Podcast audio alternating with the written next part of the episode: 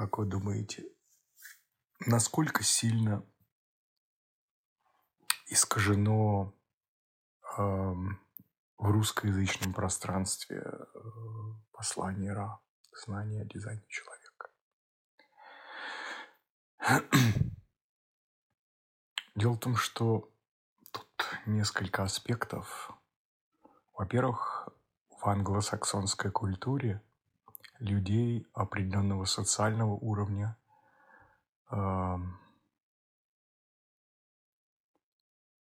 воспитывают, обучают в особых традициях. Это только в англосаксонской культуре. Ну, допустим, другие, в других культурах э, настолько сильно отличается э, мировосприятие, чувство юмора, черное, черный юмор, это именно э, свойственен, скажем так, upper class, middle class аристократии англосаксонской. Ра был э, выходцем из благополучной семьи, канадской, с англосаксонскими традициями. Всем известно его черное чувство юмора. И у англосаксов ведь как? Допустим, человек вам говорит, Боже мой, какая глубокая, интересная мысль. Вот, допустим, немец воспримет это как «Боже мой, какая у меня глубокая, интересная мысль». А что имеет в виду а, англосакс? Ты идиот, тупица. Неужели ты этого не понимаешь? И это такой важный фильтр. Когда слушаешь лекции Ра, понимаешь, что, э, ну, во-первых, как-то это знание нужно было доносить. И он понимал, что большая часть людей – это ну, мягко говоря, идиоты. И, и ничего э, с этим не поделаешь, это не изменить. Иногда он это открытым текстом говорил, что говорил, что где-то в какой-то там э, лекции, помню, он говорит, что ну, это невыносимо. Иногда хочется просто достать какой-то самурайский меч и просто рубить с плеча и говорить не в этой инкарнации, не в этой инкарнации.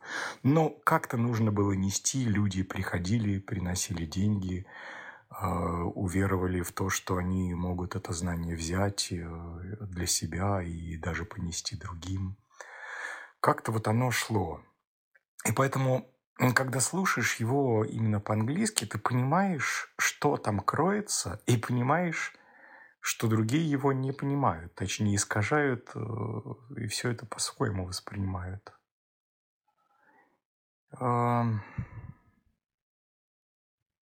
Очень много искажений терминологии, настолько много, not self и все остальное.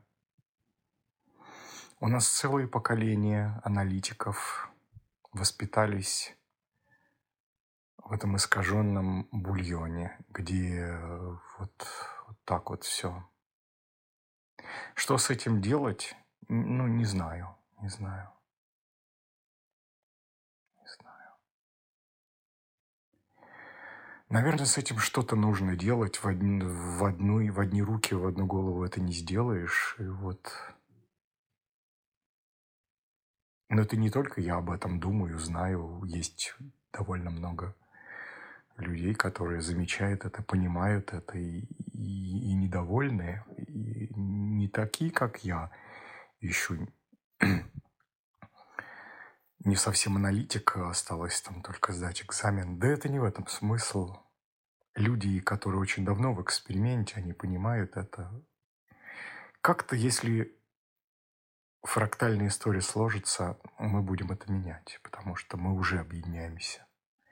Мне уже делают предложение из-за того, что у меня уникальное чувствование языка, уникальный опыт, понимание. Я все-таки диссертацию писал по стилистике перевода в МГУ. и я разбираюсь в поэзии, в стиле. Ну, речь не обо мне. Очень важно понять. Переводчик, работа, работа переводчика, она настолько сложная, чтобы донести, чтобы связать.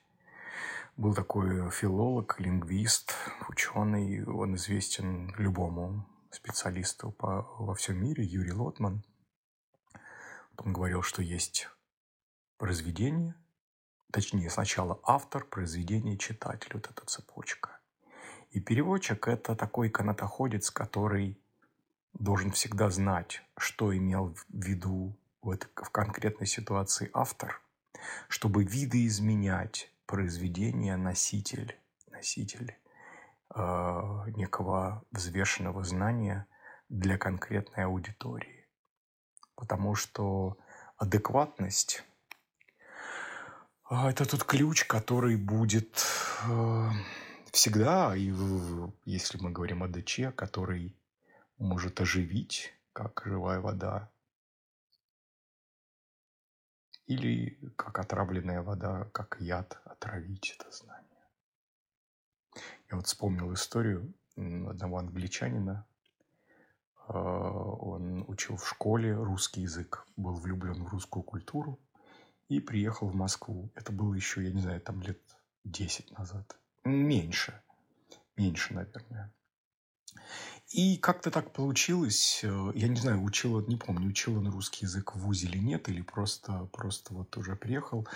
И он э, с этими своими познаниями говорит, что, ну так, совсем никакие были, понятное дело, что в школьный уровень это не то. И он начал сразу как-то как вот дружить здесь с русскими девушками, с москвичками, ну, наверное, точнее, с э, приехавшими в Москву скорее всего. И он начал адаптировать, э, усваивать, адаптироваться к их э, вокабуляру, к их языку. И вот он говорит, что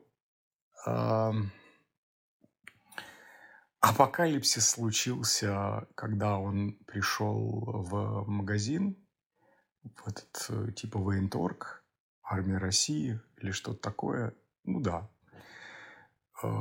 Захотел купить трусы.